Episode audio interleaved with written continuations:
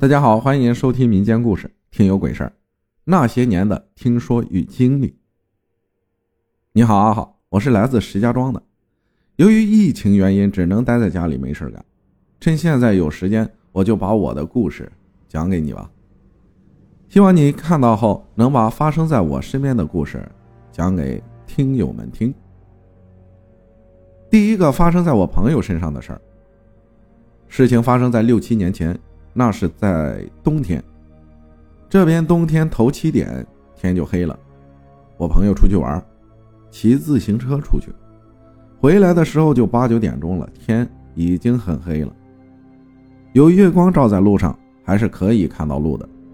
当他快到家时候，路过一个胡同，胡同路不是很窄，能过一辆小汽车。他骑着自行车一拐进胡同里，就看到一个六十多岁的。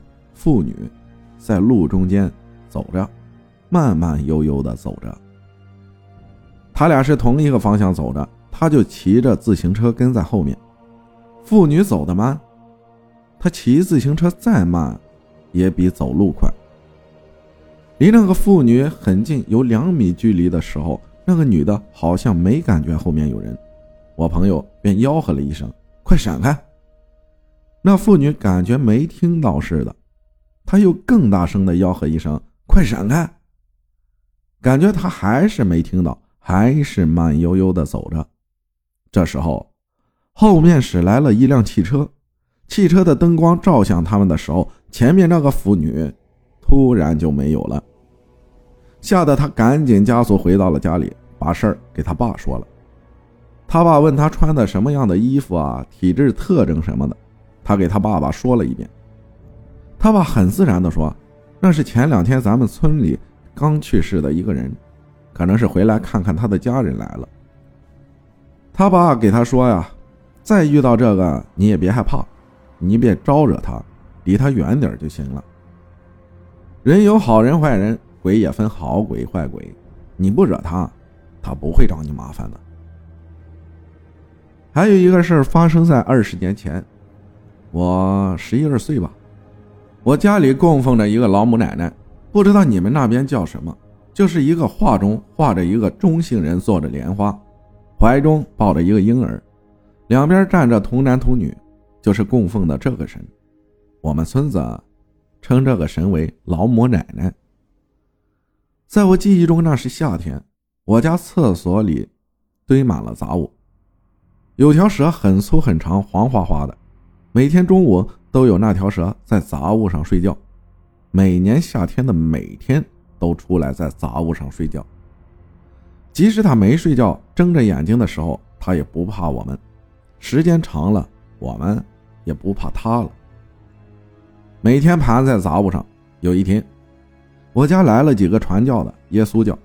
我们村附近啊有个教堂，他们过来传教的，附近的每家每户都去过。我爸妈呀也认识他们。就听传教的说，有个人得了大病，没法救了。他家人信教，就祈祷他的病能好起来。没几天就好了，不知道是真的假的，说的很邪乎。我爸妈就说信什么无所谓，能保家人平安就可以了，就信教了。然后把家里的老母奶奶烧了，给送走了。那条蛇估计也跟着走了，后来就没出现过。没过多久，老母奶奶给我妈托了个梦，就梦到老母奶奶。跟我妈说，她不想走。后来我妈就在集市上又买了个新的回来，挑了个日子供奉上了。之后呢，我还是再也没有见过那条蛇了。家里的布置也变了，它可能在别的我们看不到的地方呢吧。还有个故事发生在我爷爷邻居家，事情发生在我几岁的时候，也有二十多年了。我爷爷那时候还年轻，爷爷家的地呀。挨着坟地呢，整个村子的人去世了，都埋在那里。有的坟都埋在了我爷家地里了。我爷家地的西边是个果园，用围栏围着。有时候去地里干活的时候，果园里的叔叔还扔几个苹果出来让我们吃。我爷爷他们也认识。那一年听说种树能挣钱，我爷就和他邻居一起合作，买了些树苗。种在了我爷家地里，有好多村民都买了树苗，没几天就有丢树苗了。我爷爷家也不例外。他俩就商量着，说明天早上早点起来去地里看着。早上四点就起来了，他俩带上手电就去地里了。刚到地里，就听见果园里有人向他们打招呼。听到果园里有人说：“怎么这么早就来了？”我爷他俩都听到了，以为听错了，没在意。一会儿又说了一句：“你们怎么这么早就来了？”后来我爷的邻居就回话了：“是啊，你怎么没回去啊？在果园待了一宿吗？”后来里面没动静了，把他俩吓了一身冷汗，他俩就各自回家睡觉了。早上我爷爷没事可是我爷爷的邻居居然去世了，睡着觉就走了。早上，我爷的邻居他媳妇儿把附近的邻里都叫了起来，说她老公死了。人们都问我爷昨晚发生什么事儿了，我爷就告诉了大家。大家认为是被鬼给勾走了。如果他不回答就好了。还有，我家前面是我一个大伯家，我们这边管大伯媳妇儿叫大娘。我大娘在世的时候，经常来我家玩。我大娘跟我大伯吵架了，也来我家跟我妈说说。我大娘和我妈他俩关系啊非常的好，毕竟他俩都是外村嫁过来的，他俩还是一个村子的。我大娘是生病去世的，去世的第二年吧，我妈就开始腰疼，也去过好多家医院拍片子、按摩、吃药治疗，花了不少钱，怎么也看不好。这一天比一天疼，病是一天比一天重。就听说。附近村子有个会烧香看事儿的，很灵，让我妈去看看。我妈去了后，就跟那个看事儿的说了最近腰疼治不好的事儿，让他看看。那个人烧了香，他烧的香和我妈平时在家里烧的不一样，火苗颜色不一样，有的香啊还发黑。我妈信神呢，但是不懂这些。香烧完了，那个看事儿的就说我妈被鬼缠上了。还说这个鬼是哪年哪月哪天死的，还和我妈认识，你俩关系很好，还是我家一个邻居，住在我家哪个方位，说的很清楚。我妈一听，这不说的就是他吗？指的就是我那个大娘。那个看事儿的说，我妈现在就背着他呢，压得你腰疼。再来晚几天，你可能就让他压死了。那个烧香的就告诉我妈怎么送走他，必须我妈自己送。买了点黄纸、香火，还有些贡品。晚上十点以后找个十字路口，趁没人时候烧，一边烧一边念着我大娘的名字，还说让她走之类的话，就是和我大娘说说话什么的。烧完千万不让回头看，回家后睡一觉就好了，腰也不疼了，就这么灵异。还有一件事发生在我身上，现在想害怕的是鬼压床看到了。我十六岁，中学没读完就辍学了。第一份工作是汽门厂，做汽车零件的。住宿的环境很差，就是老人不住的房子，让我们临时住着。房子的特征就像封门村子里那种房子，很破旧，院子里还有杂草。我是本地的，其他人都是外地的，山西、山东那边的人。都比我大十多岁，工作累。那时候他们一天挣三十块钱，我一天只有八块的学徒费。每天下班去房顶听他们讲灵异事件，听他们说他们见过夜游神、鬼打墙等等，几乎每天晚上都睡不好，也特别害怕。尤其是听了他们讲的那些灵异事件，一到晚上睡觉就胡思乱想。我们的老板脾气不好。老板经常打外地在他那儿打工的人，他家闺女啊是个傻子，整天拿着枕巾唱戏，疯疯癫癫的。由于工资低，工作累，没到一个月我就走了，工钱也没要。第一天走，第二天就去了我哥哥上班的厂子——纺织厂。听工友们说啊，这个厂子盖在了坟地上。我的鬼压床事件就是从这里开始的。我们车间有个厕所是锁死的，一共两个厕所，我们只能去另一个。我来的时候，那个厕所就一直是锁死的。有人说，这个厕所的位置是一个坟的位置。白天，我们还见过一位老太太进这个厕所烧过纸钱，她烧完纸钱就把门锁上就走了。我们也不觉得怕。我们工作分三班：白班、中班、夜班。白班就是早八点到下午四点，中班就是下午四点到半夜十二点，夜班就是半夜十二点到早上八点。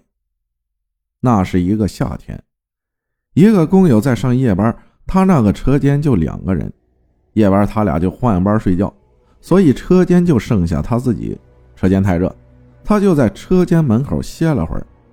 车间外面是个大院子，半夜一点多时候。他就看到油漆向东飘来了几个人，穿着死人的衣服，抬着红色的轿子。他赶紧躲进车间里，看着那几个人直接穿过墙走了。他赶紧给那个睡觉的工友打电话，叫过来一起上了一夜班。下班后天亮了，趁人多才敢跟我们说。没过多久，我上夜班的时候发生了一件事。夜班半夜十二点上班，我就早早的睡了。八点就睡着了，那是冬天，天早早就黑了。一会儿宿舍来了几个工友，有打有闹的，把我吵醒了。我迷迷糊糊的就看到我的床尾有个长头发、一身白衣服，一直在那里站着看着我。我也不害怕，宿舍人也多，还开着灯。我打算坐起来看看到底是什么，我才发现自己动不了了，也说不出话来。等了好半天，一个朋友在我床头一坐，无意中碰了我一下，我就能动了。当我再去看那个白衣服人的时候，就没有了。认为这是幻觉吧，也没想太多，就这样过去了。后来每过两三天就鬼压床，最多超不过半个月，不管是白天黑夜都会出现这种情况，持续了得有五六年。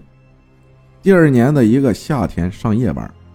我们三个人打算回宿舍睡觉，再干活。打地铺，我怕鬼压床，就睡中间了。睡着不一会儿，就感觉进来一个人压在我身上，动不了，吓得全身是汗，也睁不开眼睛，就是感觉有人压着我。旁边的一个朋友翻身碰了我一下，我就清醒了。我再也不敢睡了。这天啊，就这样过去了，习以为常了，也就不觉得害怕了。在这个厂子上了三年，我就又换工厂了。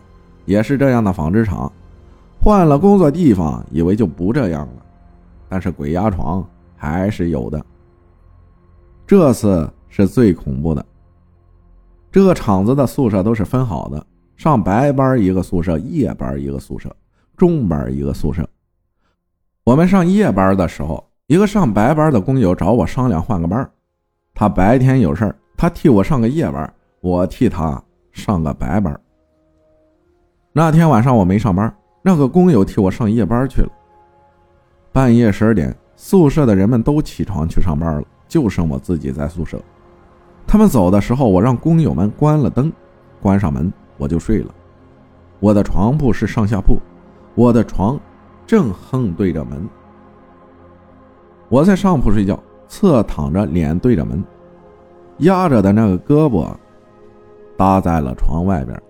正睡着呢，我想翻个身，就感觉身体动不了。我知道是鬼压床了，拼命挣扎还是没用。就在这时候，我就看到门自己开了，一个穿白衣服、长头发的人飘了进来。他很像我第一次见到的那个人影，看不清模样。他离我越来越近，我在上铺，他站着，他的头正好和我一样高，他离我很近。快亲到我一样，呼吸都不敢出大气儿了，看不清他的脸，只能看到他那两个血红的眼睛在直勾勾的看着我，动弹不了。他突然握住我搭在床外的手腕，很用力的握着，他的指甲很长很长，是蓝色的指甲，手是灰色的，紧紧的握着我的手腕。当时的冷汗又一次冒出来，把被单都湿透了。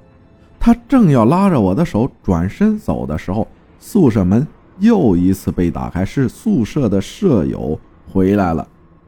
把灯一开，那个白衣服人一下子就没了，我也能动了。我坐起来抽了根烟，让他走的时候别关灯了，关上门就好了。舍友走后躺了半天，不知道什么时候就又睡着了。这一宿是我今生最难忘的。离开这个工厂后没多久，我就去了赵县的柏林禅寺，烧香拜佛祈求平安，还去了正定的大佛寺。后来就再也没有鬼压床事件了。到现在想想还怕呢。